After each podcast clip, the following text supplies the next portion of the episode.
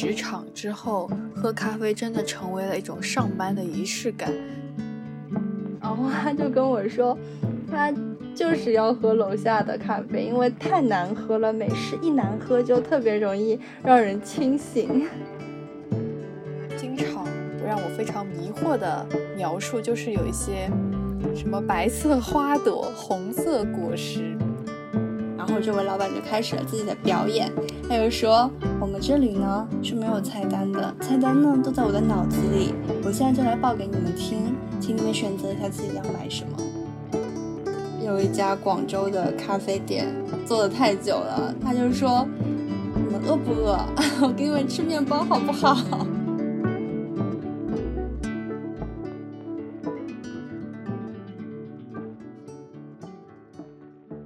Hello，大家好，欢迎来到锦鲤与猫，我是香香，我是 Mio，我们是被疫情困在家里的两个人。然后我今天是喜，今天录音的这一天是喜提二加十二，之前都完全没有被封过，但是我今天开始就要被真的封在了小区里面。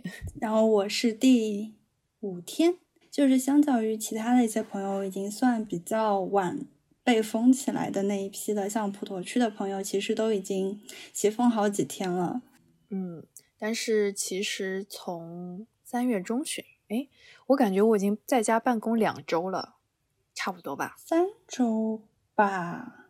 有三周吗？有了有了。我们反正现在录音的时候是三月底，然后我们也大半个三月都是在家办公的，然后几乎也没有怎么出过门。我大概只出，我大概只出去过。两次啊，除了做核酸，因为我们做核酸是在小区外面做的，然后我大概只出过两次门，出过两次小区门。我应该自从居家办公之后就去过，我觉得是以我家为中心的方圆两公里以内的地方，可能就是买一去了是吧？河马呀，哎，所以我们已经。很久，感觉很久很久没有出门喝咖啡了，所以我也能理解，就是上周是吧？上周上的那个热搜就说什么上海我要出门喝咖啡，感觉也是也是我们的心声吧？是的，真的是不能没有咖啡，特别是你还要在就是家这种非常 cozy 的环境里面要去认真工作，没有咖啡是更不行了。就是因为我和 Miu，其实我们本来在平时工作的时候就有可能在办公室，或者是提前，像我就是会在出门之前，我可能会自己做一杯咖啡，或者是到办公室，如果来不及的话，我就到办公室点一杯外带的咖啡来喝。然后 Miu 是有一个非常高级的，我我们的茶水间，对就是我们的工作台。然后会一定会到了公司之后，就先 pick 一下今天做咖啡的工具，然后做做几杯咖啡，可能分给其他的同事啊之类的，然后再开始一天的工作。所以今天我们就是要聊的话题就是蹭一下热点，就是还是想要聊一下咖啡。但其实这个咖啡的主题在我们很久之前就想聊了，就是终于排到了这一个 topic。排到，感觉我们有很多 topic。有啊有啊，大家也知道，因为最近疫情的关系，因为出不了门，然后我们也到不了永康路，我们住在浦东，我们只能在家喝咖啡。那我们先来聊一聊，我们最近在家喝在喝什么咖啡，或者是在没有咖啡店的情况下，我们怎么样去解一下我们这个馋咖啡瘾呢？我先来吧，我的比较简单。那其实我所有的。咖啡的工具就全部放在了公司里面。这一波疫情也比较突然吧，所以我东西都没有带回家，就导致我家里现在可能连最基础的一套手冲的工具都没有。所以呢，我就只好，哎，真的很可怜。所以我就只好买了三顿半的那个冻干粉。我之前也试过其他家，比如像是。永璞啊，然后英吉呀、智管啊，就都试过，但是要么有的味道奇奇怪怪的，要么就是有的有点太淡了，或者说跟奶融合在一起之后就很稀，所以到最后其实还是觉得第一家出来的这个三顿饭反而是出品还不错的。哦，千万不要买那种液体，就直接就是已经是液体的那种，真的太难喝了，像像中药一样。加了牛奶也很难喝，对吧？非常难喝，就是那个就是无糖就是中药，有糖就是齁到爆。哎，可是你之前跟我说那个永璞的，不是加了可乐还不错吗？但我后来没有尝试过这个喝法。这不就是没有办法的办法，总得喝掉它。所以它加了可乐真的是还不错，是吗？就是可乐的味道会盖过它，你会觉得再喝一杯特调可乐。哦，怪不得还不错，毕竟可乐不会难喝。对，然后呢，又因为之前看到过有一篇。小红书的分享，还是说别人的一个微博或者是朋友圈的评论，就是提到说，呃，他去做核酸的时候，人家问他之前有没有吃过、喝过什么东西，还怎么的，反正就发现了他之前喝过一杯咖啡这样的一个事实，然后就跟他讲说，那你稍微等个半小时、一小时之后再过来做检测。所以我就脑子里有一个印象，哦。做核酸的时候，可能还是不要吃这种有咖啡因的东西。然后我就一直憋着就不喝，因为你每天都不知道哪一天小区就来通知你做核酸了，所以就一直都不敢喝。直到昨天，想想说去吧，去喝吧。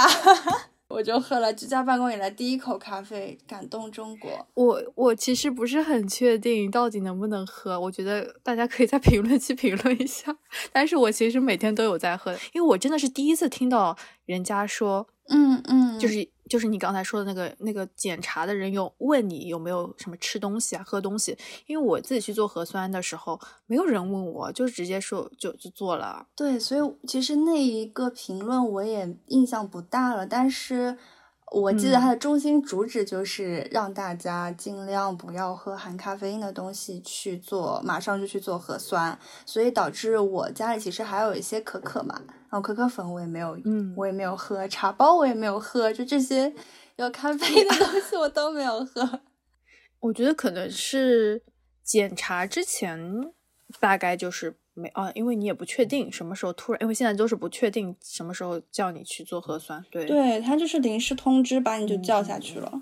哎呀，那我来说一下我吧，因为我我之前的咖啡就是基本上在家喝的多，所以说我自己的咖啡器具或者是咖啡豆其实本来就在家里面，所以最近我至少没有断粮，因为之前是两月份的时候就有。呃，在年前囤了那个，嗯，当时是在淘宝店家上随机搜到的一家咖啡店，就是叫火柴咖啡，然后它烘的风瓶咖啡，这是我在双十一还哎，我双十一还是双十二买的，然后我本来以为我在春节之前我就能够收到它，就是想着，哎呀，我春节的里面有几天，假设我要加班，我就可以喝一喝，结果就等了很久。几乎是在春节之后才收到，然后，嗯，后面的话是因为正好有那个三八的那种淘宝的。大促，然后大促，对对对，然后在大促的时候就是囤了，当时就想，因为我想担心后面可能咖啡要等到六幺八再优惠的话再买，有点时间上不够，然后我就后来也补了一些咖啡豆的货，就是在买了咖啡 buff 的咖啡豆。好巧不巧，我跟 Miu 还是拼单购买的，然后就被封起来了。对，然后他就被封起来了。我们家又住的不近，我又没办法寄给他，而且我担心寄到他那边。快递不知道在路上飘多少天，然后我就跟他说：“你 你买的咖啡我就先喝掉了，回头再补吧。”还有是之前就是呃在居家办公之前，就正好跟别人出来聊事情的时候，人家对方就送了永璞的冻干粉，就是那种可以应急来喝的。还有一个他送了几两袋的那种，不是两盒的挂耳包，那挂耳包真的好难喝，我不想说什么了。嗯，我觉得。挂耳还是也很讲究新鲜的，它毕竟已经磨成粉了。嗯，对。永璞的冻干，嗯，不知道他给你送给你的是哪一款？最基础的，所以他就，我又我觉得冻干粉，我说不清楚，我就觉得它好好浓啊，但是呢，我加了水再加奶，又觉得好淡啊。啊，你加奶就可以了呀，不用加水呀。可是加奶又好浓啊，要加很多奶吧？可能，然后加奶加太多就变成奶咖了，就太奶咖了。所以三顿饭真的还可以，永璞就真的很甜很甜。我买的之前买过的那个甜吗？我忘了，我就觉得不是很好喝，不是不是我喜欢的味道，就只能应应急。然后我们说完了，我们现在。在疫情之下，自我解决的咖啡喝咖啡的问题。那我们来说一下，当时就是在上周那个热搜吧，就是那那一句什么“上海我要买咖啡”。对，上海我要买咖啡。当你看到那个热搜的时候，你有什么反应吗？就我也想喝咖啡啊！那个时候是我。多少天没有喝咖啡啦？一两个礼拜没有喝咖啡的时候了。当然，我也想喝咖啡啊。但是，如果是不那么喜欢咖啡的人，或者说 get 不到咖啡的人，然后看到这个热搜，呃，包括说在配合一些这种咖啡店排队啊，然后在当下这个疫情环境下还非常熙熙攘攘的这种永康路的情，就是这种场景。就可能会引起一些人的反感，会觉得说啊，不要过度营销这一个特点啦，怎么怎么的。因为我确实有看到我首页的同学就说，嗯，能不能把上海人跟咖啡拆开来？本人就非常的不爱喝咖啡，一点都不想跟他搭上关系，就是不能以咖啡来论我们上海上海人的刻板印象，是吧？是的，是的，就是有种像。是会营造出一种，嗯，在这种疫情的情况下，还在装一种洋气生活的这种，会让一些不了解情况的人觉得很怎么讲，就是就是咖啡不是必需品，就是你为什么还要在那儿叫唤？你说你喝不到咖啡这件事情。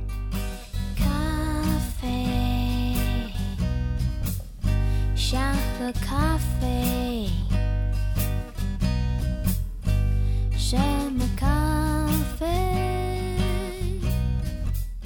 最对你味？哎，就不说这个疫情这么苦闷的话题了，我们就是我们说一下，在疫情之前我们喝的咖啡和我们的一些对咖啡的想法。就我们疫情以来，我们只想喝咖啡。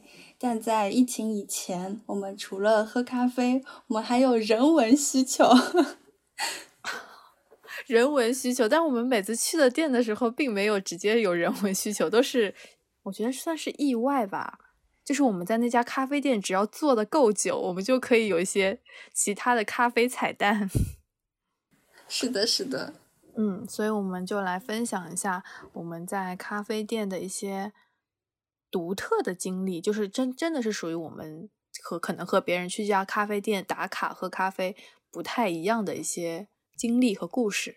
嗯，我们来想想，毕竟以我们这种社恐来说，能够遇到这种彩蛋是非常难得的。就感觉好像，虽然我们俩社恐，我们还是，但是我们在咖啡店的时候，还是能够偶尔主动的去跟老板搭讪。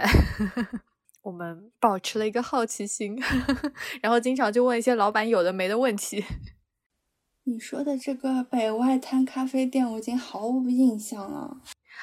怎么会呢？你怎么会忘记呢？让我来说一下，来来来，帮你回忆一下。来来来来，就是那个呀，就是在北外滩的那家咖啡店，那那那家咖啡店是猫咖呀，你还记得吗？就是我。要过生日，然后呢，我就带了个蛋糕，然后我们就选了一家在北外滩的那个咖啡店，就小小的。然后那家咖啡店里面正好也有两只猫，还是三只猫。然后就在那家咖啡店里面喝咖啡、撸猫、吃蛋糕。是那个店面很小的那一家吗？对，就店面很小的。然后他还给我们喝了一个什么？酸梅汤 哦，对对对对对啊，我知道了，就是可能已经关门了。没有，那家店是关门了。就不是后来，就是前段时间我们还聊起这家店，就说要不要查一下，但是我们就死活想不起来那家店名叫什么，然后现在又忘了。就是后来就查了一下，就是这家店已经在二零一八年还是一七年，我们好久远的，我感觉一八年好像就关门了。嗯，对，它店面真的非常非常小。当时选这家店也是因为这家店有猫，然后我们自己很喜欢猫，但是家里没有养猫，就想选这种有猫的咖啡店。然后看了那家店的评价也不错，所以就当时就去了这家店，还蛮偏的，就从地铁站走出来大概也要走个十几分钟。嗯，是的，是的，它是在马路边上一个非常不起眼的地方，然后那个门也没有任何的招牌，老板也没有当时和外卖合作，就是我们在那边就大概待了很久，然后老板就接到了个电话，他说他要去送外卖，然后我们就我们是当时在店里的唯一的三个人，还有另外有另外一个小伙伴。啊，老板就说：“要不你帮我们开，帮我看一下店吧，然后我去送个外卖，很快。”我们就说：“啊，这我们我们就很惶恐，就是说店里又有猫，然后万一有人来做咖啡怎么办？”老板说：“不要紧的，你们就把假装这个，哎，是把他赶出去还是什么？反正他就说不要紧，你们就在里面看一下店就可以了。”然后他就噔噔骑了个自行自行车，然后就去送外卖了。对对对。想起来了，小猴姐姐特别可爱。嗯，然后他们家猫也特别乖，因为他的那家店其实不是像那种主打猫咖的那种店，它就真的是自己养的猫，然后在咖啡店里面，所以猫猫都不是那种非常的怎么说，像猫咖一样就很多很主动迎合别人的那种，而且它可能来的人也不是很多吧，因为它店面还挺小的。对，它店面是一个很狭长的结构，然后，呃，我觉得它的猫猫还是算比较不怕人的那种。嗯，后来好像跟我们就比较亲近一点了。对对对，然后中间还有一只猫突然从门口跑出去了，好像，然后记得它就追出去，再把它捞回来。对对对，还好没有跑太远，好吓人，其实还是有点危险。对，因为门外就是马路啊什么的，就还是稍微有点危险。那天就是提前庆祝我的生日，我们点了个什么海盐的那种咖啡。对。然后老板听到了我要过生日，然后拿出了我们蛋糕的时候，他就说：“哦，给你多打一些奶油吧。”哦，对对对对对，对，就是。然后后来就也送了一点吃喝的。总体的总体的这个咖啡的风潮还停留在各种 摩卡。卡布奇诺加奶油等等这种，或者是五颜六色的这种咖啡这种风潮上，然后这个我觉得就可以说到，可以先说下面那个，就是我们经常也不是经常，就是遇到过几次，就是在咖啡店坐的真的挺久的，然后老板就和老板也闲聊了几句，然后老板就给我们送了一些自制的小零食啊，自制的果皮茶啊什么之类的。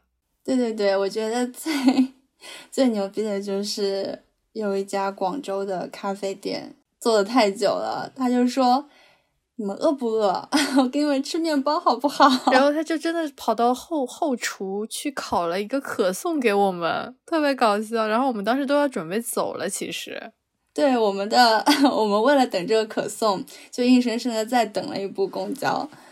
嗯，我们就是很喜欢一家在日月光的 Aroma 的。嘛，然后就是我们也在 Aroma，有时候会坐的比较久，就有一次做做的也很，其实我觉得也没有太久，但是可能正好他们在做那个果皮茶，嗯嗯啊，然后他就分了两杯给我们，然后真的觉得好好喝呀，真的是让我魂牵梦萦的。然后后面在咖啡展的时候就看到有的。店就是有卖果皮茶，但是我感觉就是有试喝都没有 Aroma 家好喝，是不是我对 Aroma 有天然的光环啊？对它，对，让我们把 Aroma 写在 Show Note 里面，大家一定要去喝喝看。这家店为什么没有办法上企鹅的那种咖啡榜单，实在是有点匪夷所思。哦，我看到企鹅在评论里说，他觉得 Aroma 的出品不太稳定，所以他就没有上。哦，嗯，因为好 aroma 的特点不就是是那种拼配的豆子调出来的风味嘛？对。然后企鹅就觉得好像他他自己在评论里评论别人，然然后他觉得他不是那种很稳定的出品，所以他们就没有放在榜单里面。嗯，因为我去这么多次，感觉它的出品稳不稳定，一个是看这批豆子的品质，嗯，还有一个就是看老板有没有惹老板娘不开心。老板怎么了？老板娘生气的时候就做的不太好喝，是吧？对，就是老板娘有一次被被惹到，就很生气，然后就做了一杯咖啡，然后因为他每次做都会自己先倒点，先喝一喝，然后 OK 了之后才会再做下一步的动作。然后他那一天就喝，就是哦，好难喝，我重新给你们做，真是太生气了，是吧？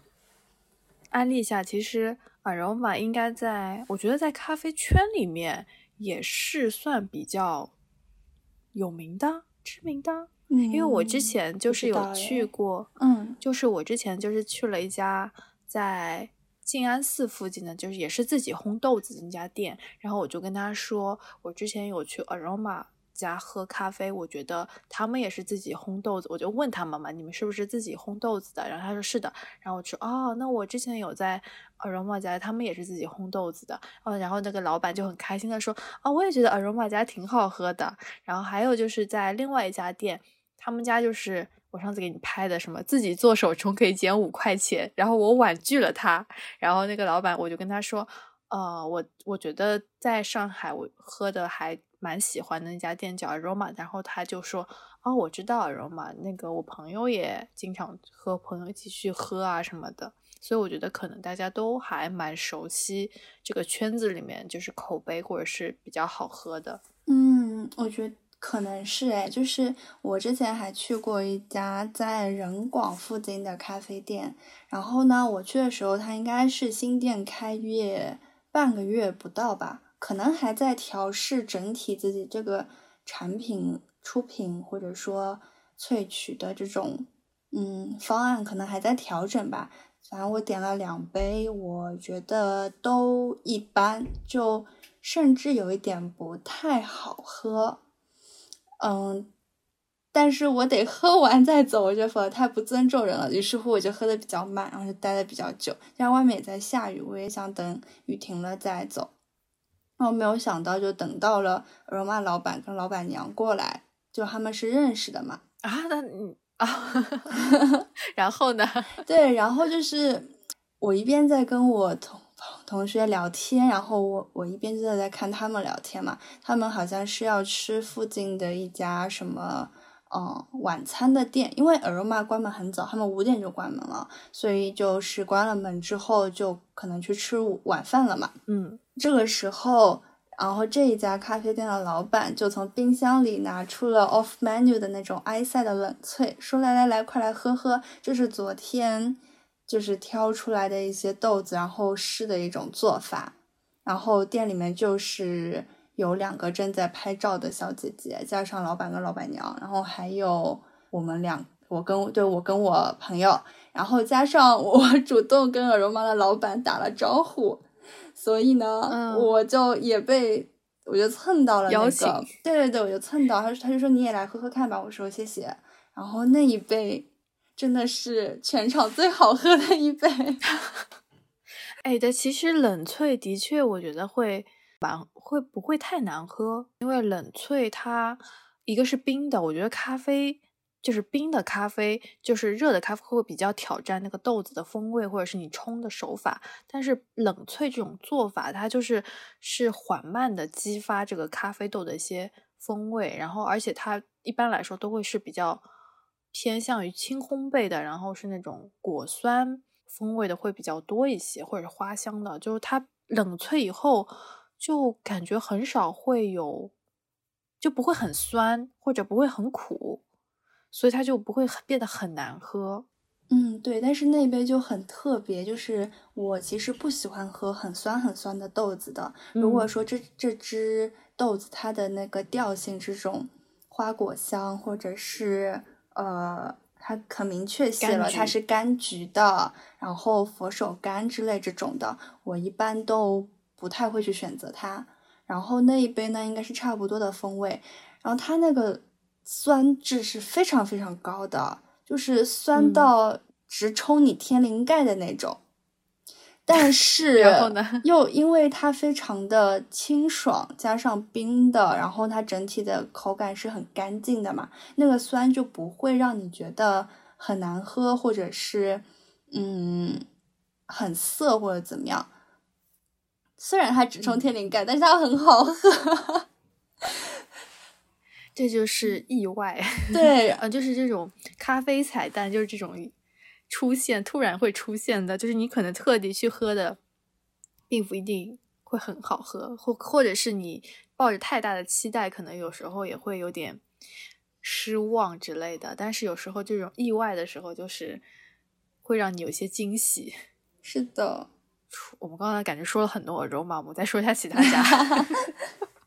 对，就是当然我们也有去过那种比较。贵妇体验就相对来说，它的这个豆子品质比较好，然后定价就相对会比较高。但其实对我们俩来说，其实还好，因为 卢田家就是做手冲的，所以我们俩其实可能凭借之前的一些喝咖啡的经验，就是大概能够评判出来，根据他的描述，就是知道这个喝手冲的，就是有一些风味啊。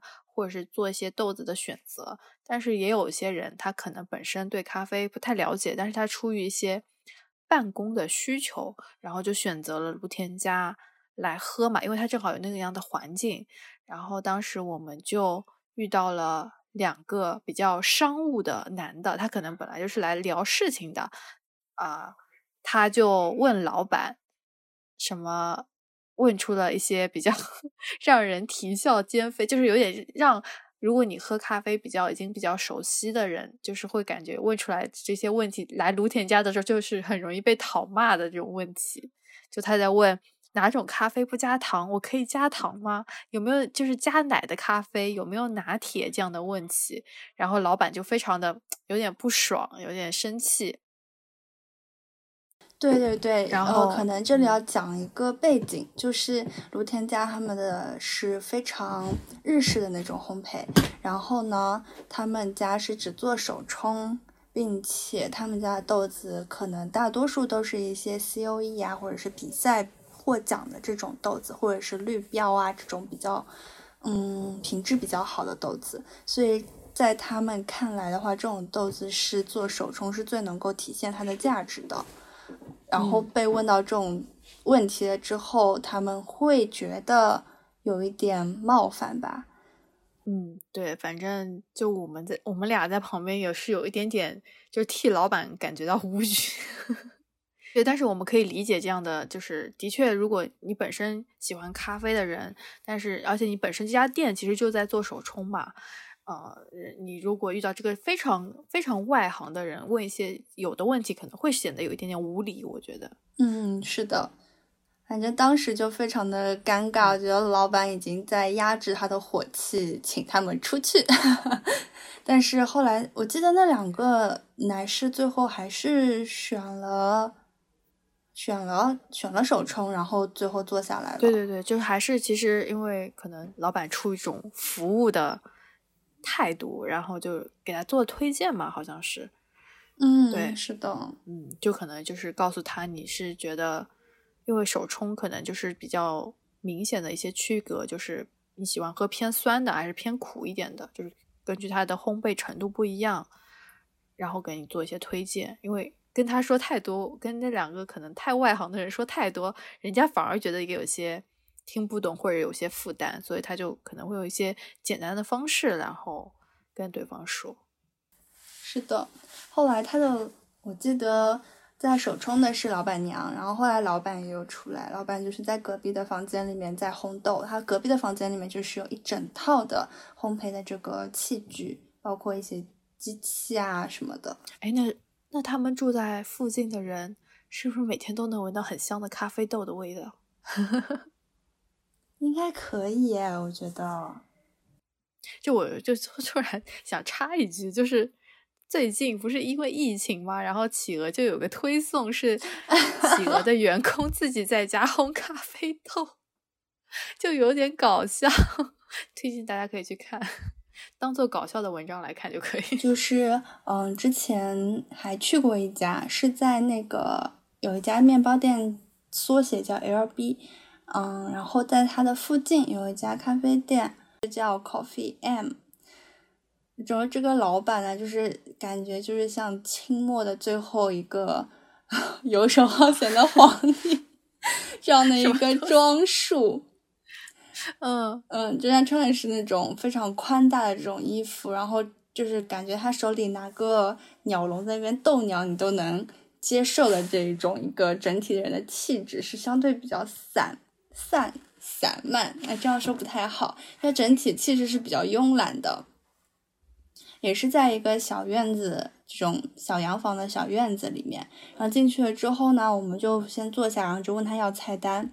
然后这位老板就开始了自己的表演，他就说：“我们这里呢是没有菜单的，菜单呢都在我的脑子里。我现在就来报给你们听，请你们选择一下自己要买什么。”嗯，然后他就会说：“我这人的风格呢就是比较的平淡，那么我的豆子呢一定是跟我一样的。”那我现在有这么几种豆子，分别是什么产地的什么豆，什么产地的什么豆，以及什么产地的什么豆。我分别会用两种办法来做它们，分别是什么法和什么法。你们来选择一下，你想要果香一点的呢，还是想要坚果一点的呢？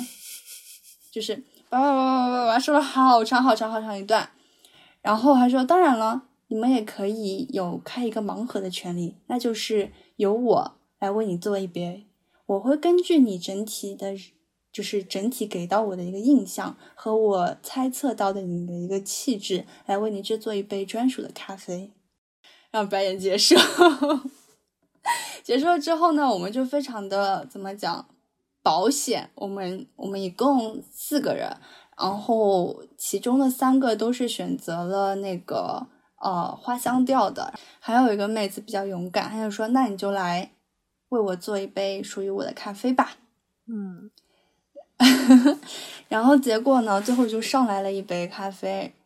上来咖啡之后呢，他在每一杯的咖啡上面都会撒上一些晒干的这种桂花，还挺香的。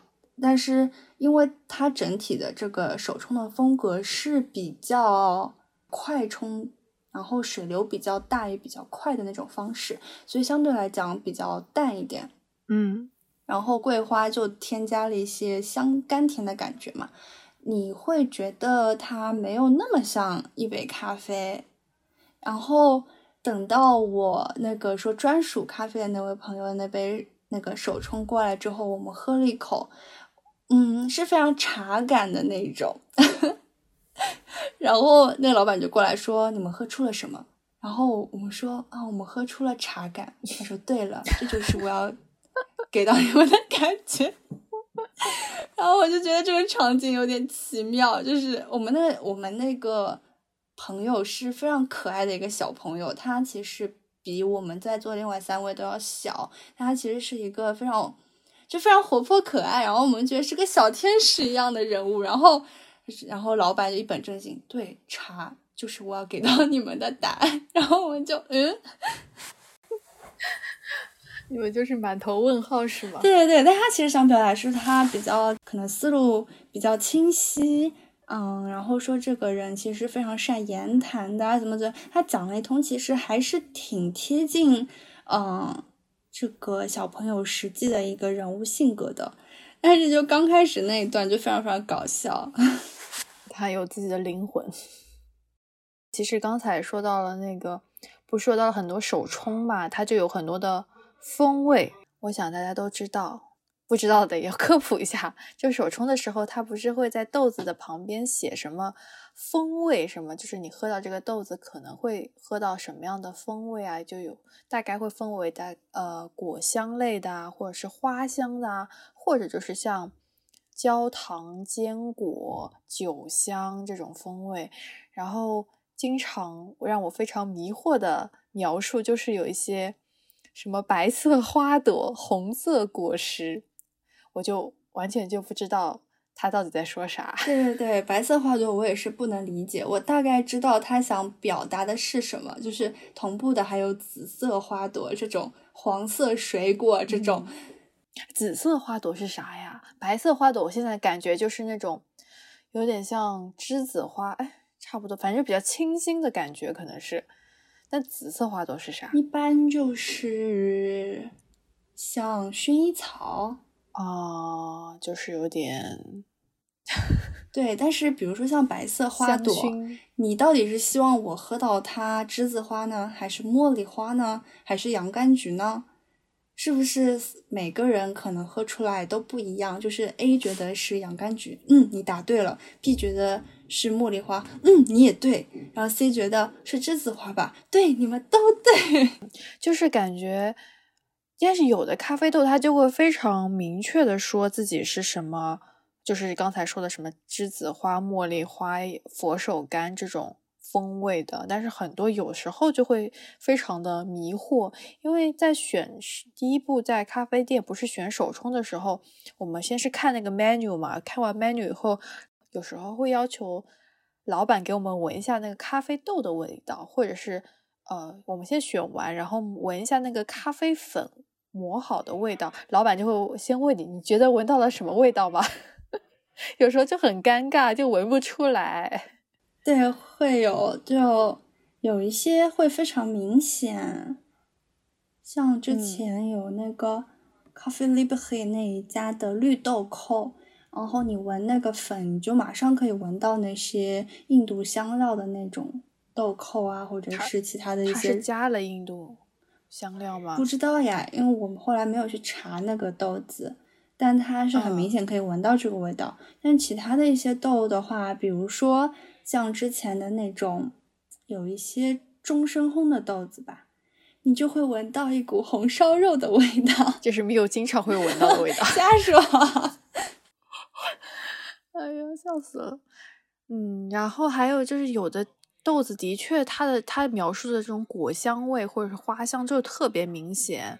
我就记得我们之前在那个咖啡展上，不是有一家是天津的咖啡店嘛，叫 Chain Box 的，然后就在他家喝到了手冲的咖呃桂花味的豆子，然后就因为本人非常喜欢桂花这个味道，然后就激情下单，然后回家的时候，但是反而没有冲出来那么明显的桂花味啊。那我这里再安利一下，就是我买的那个 Coffee Buff 的那个桂花酒酿的味道。它的那个豆子冲出来是的确有比较丰富的桂花味，然后还有就是我们买的那个是哪一家的？就是白桃乌龙的那个豆子，就也非常的有白桃乌龙的味道。八平方。对对对，就是还特别贵。然后那段时间我就感觉所有的店家都在卖白桃乌龙的风味的豆子。然后我们就买了嘛，然后就冲出来的时候，的确有很浓郁的白桃味、白桃乌龙味，那味道还是不太一样。对的，非常非常非常的浓郁。包括我后来又去试了一家那个潮汕那边的一家咖啡店，他们的豆子没有那么好，就是都是一些参差不齐的豆子，但是那个味道非常非常的浓郁，有的时候会让人怀疑它是不是。添加了一些别的东西，就是会像我们现在有出现了一个名词叫做增味咖啡嘛。嗯，大家可能是不是会有点？我觉得有的人可能不太理解啥叫增味咖啡。那这里就让我们的香香来为大家科普一下。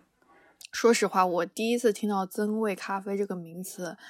我之前也没有，其实我之前没有听过，但是我也是在有期那个咖啡 Plus 的播客里面，然后他们就聊到了增味咖啡的这个概念。我觉得就是我其实就是让我第一次有反应过来，感觉可能之前喝的咖啡可能是有一些增味的情况。哦，其中有一个嘉宾的介绍的观点，我觉得还。蛮认同的，就是他说，就是他们有在那个播客的那个节目里面有讨论，觉得增味咖啡就是好不好嘛？因为它等于是打破了原来的一些传统，就是的日晒啊、水洗的这种方式方法，然后它可能是通过一些特殊处理法来让这个咖啡豆就是在就是在你喝的时候，就是能够尝到一些不一样的风味。但是增味的咖啡就感觉。因为现在行业里面，就是咖啡有个专业的行业里面，对增味咖啡是没有明确的定义的。所以当时嘉那个嘉宾有一个分享，我觉得我还挺认同的。他就说到，他觉得增味咖啡它可能就是增加了一些其他的东西，然后去创造了这个咖啡豆里本身没有的味道。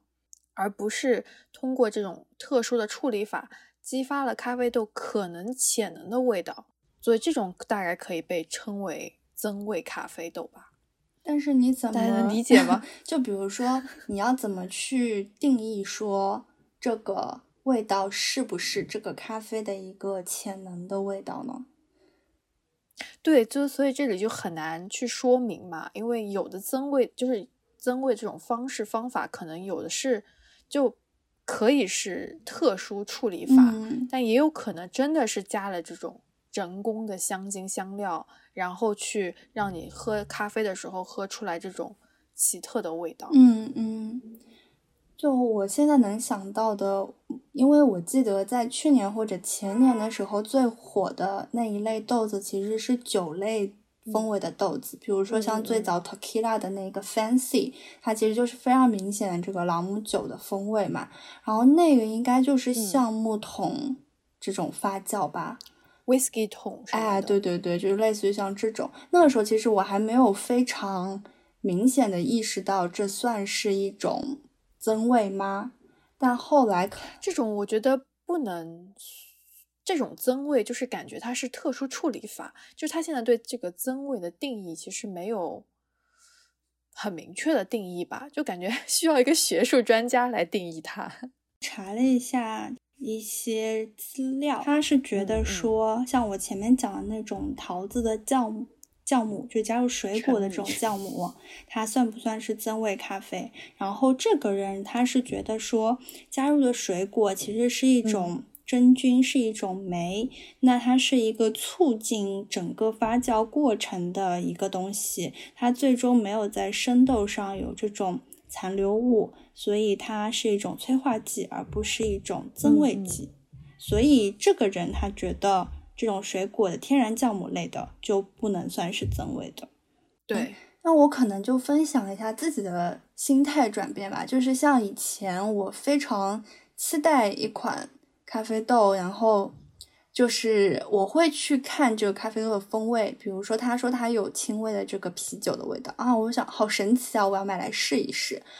我我会觉得它是咖啡本身通过一些发酵的方法或者是处理的办法，是就像前面你讲的，它是属于激发了咖啡豆的一个潜能的味道。那我也很期待拿到这个之后，我能够通过自己的这些操作手法，然后能够喝到这个味道。那如果喝不到，可能是我豆子的问题，也可能是我操作手法的问题，等等等等。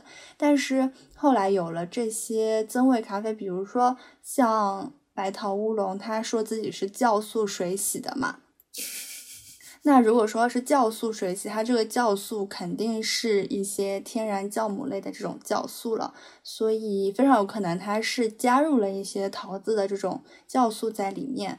那这种我先不去定它是不是算增味咖啡，那这种手法确实是保证了它一定会有这个风味，就是连个白痴都能喝出来。就可以这样讲，所以就导致我反而没有像以前那么去期待一个奇奇怪怪的风味，然后并且想说，哎，它是怎么通过什么样的手法，然后呈现在了这个咖啡豆的身上。所以我最近就逐渐就回到了最初的那种，就是可能坚果类的，或者是这种浅花香的味道，反而更加原始一点。就感觉像回到了初心一样。嗯，我觉得就是关于增味这件事情，在那个咖啡 Plus 那期播客的节目里面说的有一个观点，我也很认同，就是我们所有的受众或者是所有的这种喝咖啡的人都希望能够知道你这个咖啡豆的，除了你的制作方法，就是你你的原材料到底有没有增加这样的。叫什么食品添加剂？其实就是，就是你不能就是有点含糊其辞。就即使你作为一个卖家来说，你也应该把你的这种食品添加剂明确的告诉我们，你有没有增加。如果它能够标明它处理的信息和添加物的情况下，我觉得可以接受。嗯，不然的话就感觉就有一点间接在欺骗消费者。但哎，也不能说得上欺骗吧。嗯，就它可能是通过某种方式来更加提升整体的这个味道了。但是它这个做法其实有一点点作弊的感觉。我觉得是不是也是因为咖啡行业也挺内卷的？因为你最早的时候。呃，就是喝那种特不是特调，就是那种意式嘛，不是有很多什么香草拿铁啊、榛果拿铁，它都是通过加糖浆来增加它的风味。嗯，但是现在因为大家可能更加崇尚那种天然的，然后也可能是想要喝那种手冲啊，就是高逼格一点的感觉，然后在就在咖啡豆上，呃，从这个最开始的这种本体上面做一些。花式的 改良，然后导致就是你能够直接喝出它，而不是通过再加糖浆的这种方式来给它增味。不，我觉得有可能这样，也是这样的情情况吧。可能是因为现在的这种烘焙的技术啊什么的，大家都已经差不多了。那么还想有一些创新的、出新出奇的角度的话，就会往这个方向去发展。是的，然后就。说到就是咖啡行业真的是太内卷了。它除了刚才我们说到，它可能用了，就是这几年开始越来越多的做烘焙豆子的那个怎么说卖家，就是早 C 晚 A 的这些人。就是不是我想说，就是烘焙豆子的这些人都开始用一些很多什么特殊处理法，然后去呃让这个咖啡豆就是出现了很多不一样的味道嘛。然后还有一种就是除了这种激发它本身的味道，无论是激发也好，也是添加也好，就是让你在手冲的时候能够喝到它不一样的风味的时候，就是还有一批人就是在做另一个事情，就是咖啡特调。就大家如果来上海，大家都知道一家。非常非常出名的特调的咖啡店就是 OPS，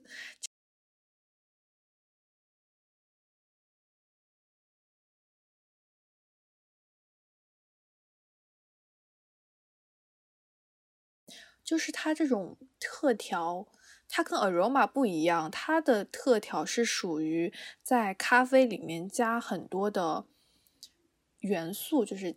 最最简单的就是大家可能会比较知道的，像加苏打水、加糖浆是最过去的比较初级的阶段。然后后面的话就是它在呃这种咖啡的做咖啡的这种这，我觉得可以都不可以称之为咖啡，我都不知道能不能称之为咖啡吧，就有点像是饮品。就它开始在里面加酒、加水果基底，然后加茶，然后加一些就是很多。有风味的东西，然后让你在喝的过程中，你就能喝到一些不一样的风味。然后有时候我就觉得这一杯就感觉在喝酒，特呃什么鸡尾酒不是咖啡，就 是鸡尾酒是因为鸡尾酒也是各种基酒加上各种其他的风味去打造一个创意式的饮品嘛，所以这种特调就。感觉也不用再把它想成是一杯咖啡了，它可能是看你愿不愿意这为这一杯创意买单。刚才不是说到了 aroma 吗？aroma 它就是它还是用咖啡豆来碰，用不同的豆子来碰撞出不一样的风味，所以我觉得它那个就是属于还是在以咖啡为底色，然后去做一些创意的碰撞。它就跟 OPS 其实是完全两两条路了吧，相当于我们其实有一个机缘，等于是打开了打开了我们咖啡这个技能点，也不是咖啡技能点，打开了我们和咖啡的连接的道路。其实说到咖啡的话，我们是有一个机缘巧合，是怎么去呃有一个对咖啡的初印象的呢？主要是我们之前几年吧。嗯，我跟香香一起去台湾的旅游，那么在台北，应该就是在忠孝路附近，然后它会有一家呃攻略上很多人推荐的一家价格包括出品都非常好的咖啡店。那个时候我们还没有这种咖啡豆的甄选的这种概念，只是觉得说啊。他家有好多种豆子，我们好想去体验一下，于是就去了。然后这家店的话，它是非常古早的那种装修，然后这种玻璃的橱窗里面，就你可以想象那种乔家山这种玻璃橱窗里面都放满了馒头，它就是放满了咖啡豆，然后它会标注这个咖啡豆的风味跟它的一个售价，我记得有十几种吧。就从蓝山，嗯，它那个还是对，对对对，它是比较古早，对，就从蓝山到肯尼亚就是非常的全，所以我们去喝完了之后呢，就觉得说啊，这个那个时候还非常喜欢苦的，所以觉得曼特宁好好喝，所以我们后来就买了一些咖啡豆带回来，就由此就开启了自己在家里手冲的这一条咖啡的路，然后。我的话，其实，嗯，之前买了蛮多种器具，因为我们公司有一个非常会做咖啡，而且思路也比较活络的一个大哥。然后呢，这位咖啡哥就给我们安利了很多种咖啡的器具。那由此我也配齐了手冲的器具啊，摩卡壶的器具啊，包括还有最近比较有流行的那种 Starry Soul 的那个，呃。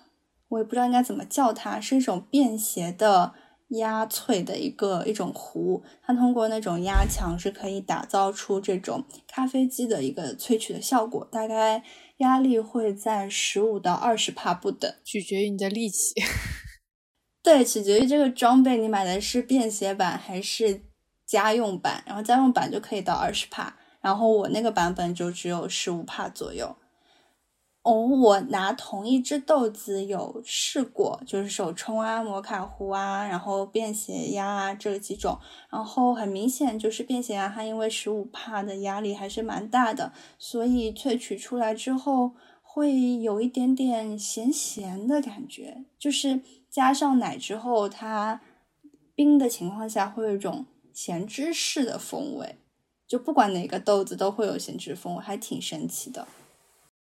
我其实对于轻烘焙的豆子，我觉得我就是我上次某一次在咖啡店里面，我就看到他们怎么做冰美式冰的冷手冲嘛，我就看大概有几种方式，就是一种方式是你冲的时候，就是在你的杯子里就是加冰块，然后你的咖啡液就等于是滴下来的时候，就直接是和咖呃冰块有个马上就有个结合嘛，这是一种。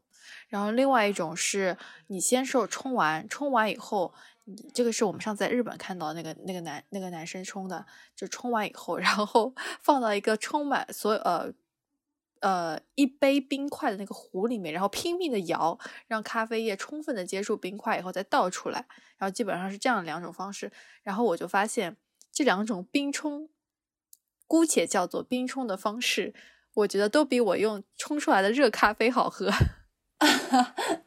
是不是因为它急速冷冻了之后，会有一种被包裹的丝滑的感觉？就是不是跟液氮有一点点像？对，然后而且会更加的明亮一些。就我我觉得我很容易手冲的时候冲出来太苦，有可能是那个温度太高了，或者是冲的时间太久了，就会过脆。所以我都是二刀流，第一刀就是。先焖煮三十秒左右，然后就是一刀流下去了。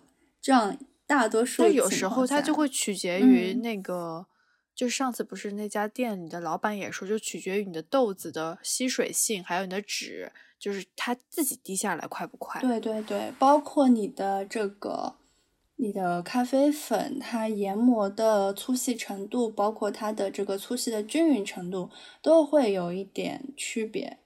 嗯，就是刚才缪有说到，我们俩一起去台湾旅游的时候，就等于说我们在那一次就是自己买了咖啡豆，然后带回来。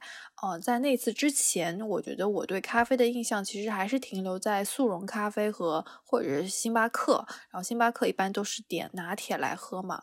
呃，然后那次之后回到家就买了咖啡的器具，就等于开启了做咖啡的探索之旅。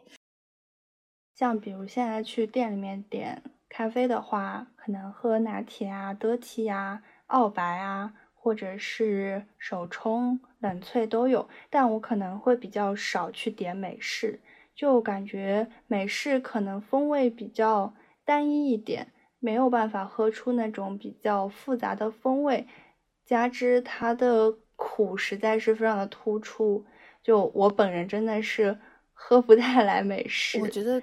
对于美式最早的印象，可能就是星巴克里的美式，然后我就觉得星巴克里的美式真的好难喝，特别是热美式，就是有一种焦苦的味道。然后冷的还相对好一些。然后有时候就觉得，就之前的印象就觉得美式是只有苦味的大人咖啡，就是无法完全无法接受。就是如果去喝星巴克的话，就只会喝拿铁。我就感觉这个美式是那种都市丽人、白领或者是比较大佬们喜欢喝的咖啡。然后就特别是像我领导，就每天一杯星巴克的美式，我就感觉是女强人的标配。女强人的标配。就是有一些咖啡店，它不是会有美式，但是它的美式是有一点，它的豆子就会不一样。它因为有些豆子，它就会选用美式的做法，或者是用拿铁的做法，它可能会激发出来不一样的风味。然后我就发现，当我选那种就是比较好的豆子。喝咖啡的时候，特别是选冰美式的时候，就不再是星巴克那种热美式的焦苦感，反而是更加平衡一些。就是它可能会稍微偏酸一点，然后会清爽一点，就会让我觉得，哦，原来我也可以接受冰美式这种东西，或者说，哎，我是不是也可以接受苦味的这种东西？嗯，我可以说就是。我之前不是会在公司做咖啡，然后分给同事啊什么的嘛。然后会有一个同事，他经常就是每天都会点我们楼下的那个小卖部里面的那个咖啡嘛。然后他就跟我说，他就是要喝楼下的咖啡，因为太难喝了，美式一难喝就特别容易让人清醒。他这个清醒是被难喝清醒的是吧？对，就感觉现在。进入职场之后，喝咖啡真的成为了一种上班的仪式感，就每天都想要喝咖啡。就其实我对我来说，咖啡已经是不能完全的去激发我不困这件事情啊，它反而是有一种喝了咖啡是让我给我自己加油打气 的感觉。就是是一种仪式感，是一种心理暗示，它不是真的会让我亢奋的哦。但有的咖啡，除非它咖啡因真的很浓，会让我晚上睡不着觉。但是在白天的时候，我其实还好。对我比起茶，其实咖啡对我没有什么太大影响。我就算半夜喝咖啡，也不会睡不着。但它可能就是有点像工作前的一个。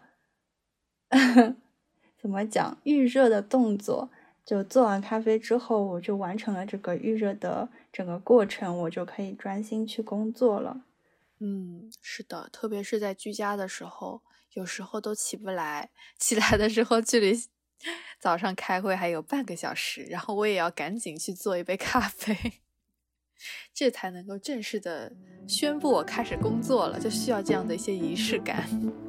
对的，非常需要。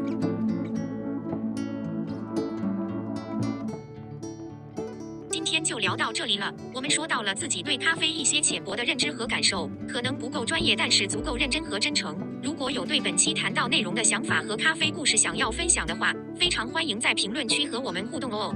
目前我们的节目已经在小宇宙、喜马拉雅和苹果播客上同步上线，可以点击订阅，这样一有更新就可以马上听到啦。也欢迎推荐给更多的朋友，成为你们话题的一部分。比心。接下来还有一个小彩蛋，就是不是因为现在会每天喝咖啡嘛，然后因为有点担心喝咖啡会不会影响自己缺钙，然后我在做咖啡的时候呢，会特地多倒一些牛奶，补给自己补钙，以及。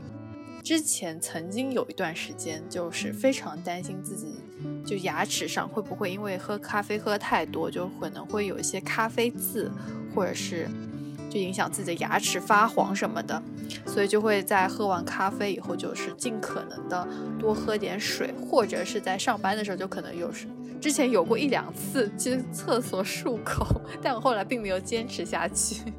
我们不是都买了美白的牙膏吗？但我觉得。嗯好像也没有太大的作用。